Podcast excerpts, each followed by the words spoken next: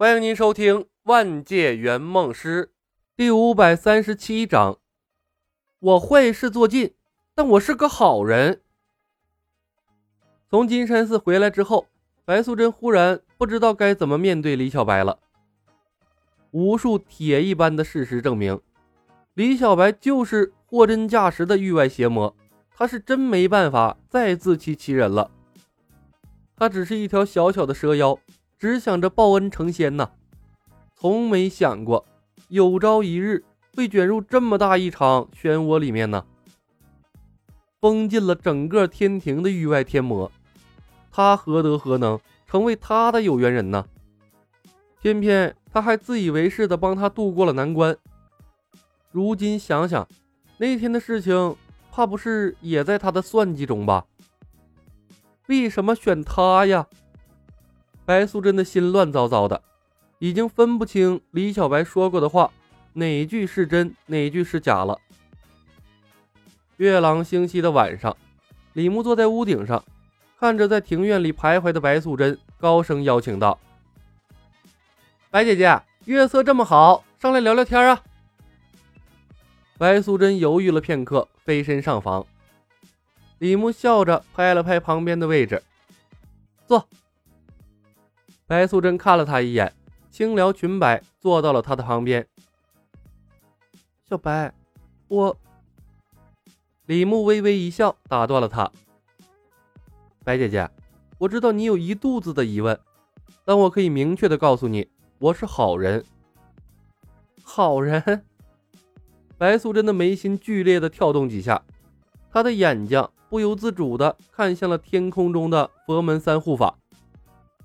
他被困在金山寺几天，这三个护法就演了几天戏吧。这也就是他们是神仙，可以餐风饮露。如果是凡人，这么些天下来啊，早熬不住了。还有院子里的法海禅师，从他回来就看到他在捡肥皂渣，到现在门口的招牌都换到第四天了。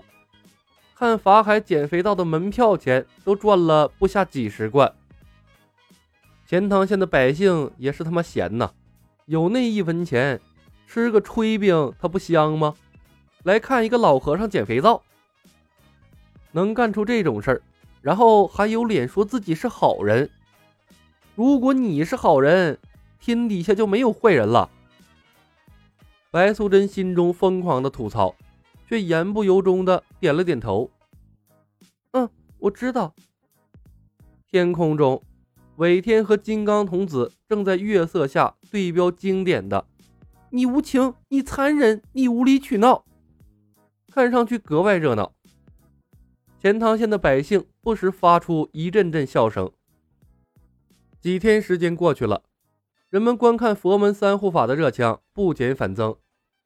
有些好事的文人甚至开始拆分段子，着手总结他们表演的段落，哪段跟哪段。属于同一版本了。还有乡下和邻县的百姓听到谣言，也专程跑来观看。佛门三护法名副其实的成了钱塘县一景，那名头早就盖过了西湖。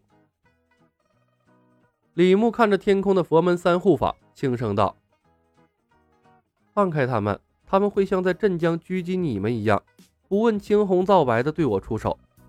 我不能出事。”我们兄妹三人一旦出事，这方天地才真的没有救了。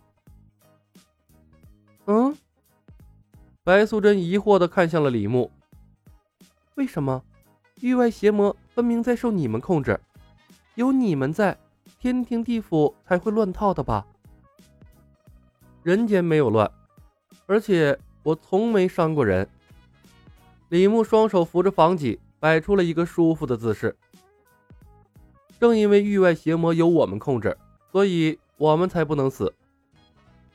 白素贞心头一动，你的意思是，你们死了，域外邪魔会失控？白姐姐聪慧。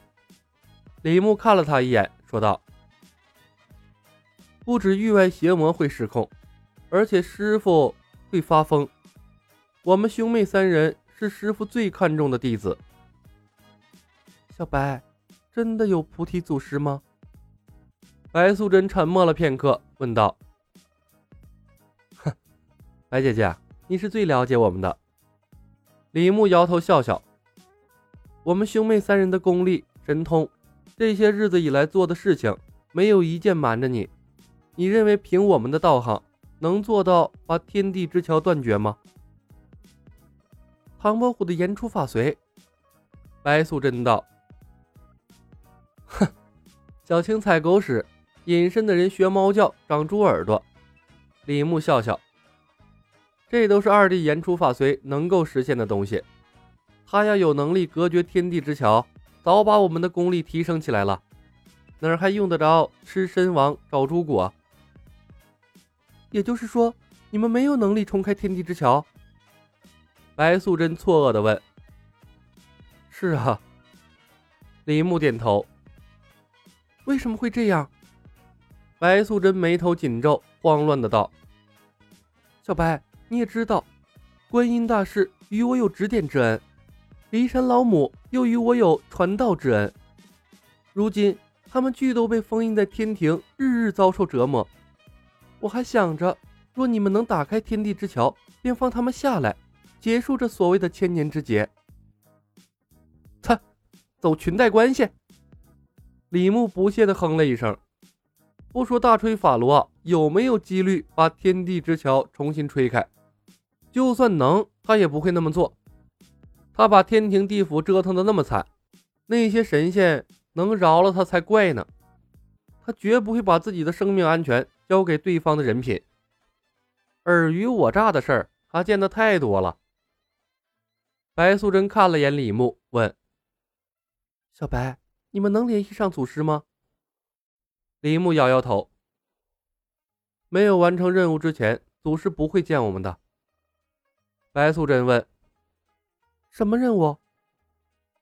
李牧仰望天空，积累功德，重新梳理天地秩序，成仙成圣。千年大劫是师尊给我们的历练和考验。白素贞看着李牧，又把话题引了回来。观音大士说。他们找遍了天庭地府，从未听说过菩提祖师。翻来覆去的纠缠菩提祖师的身份，显然呢，小白蛇已经起了疑心。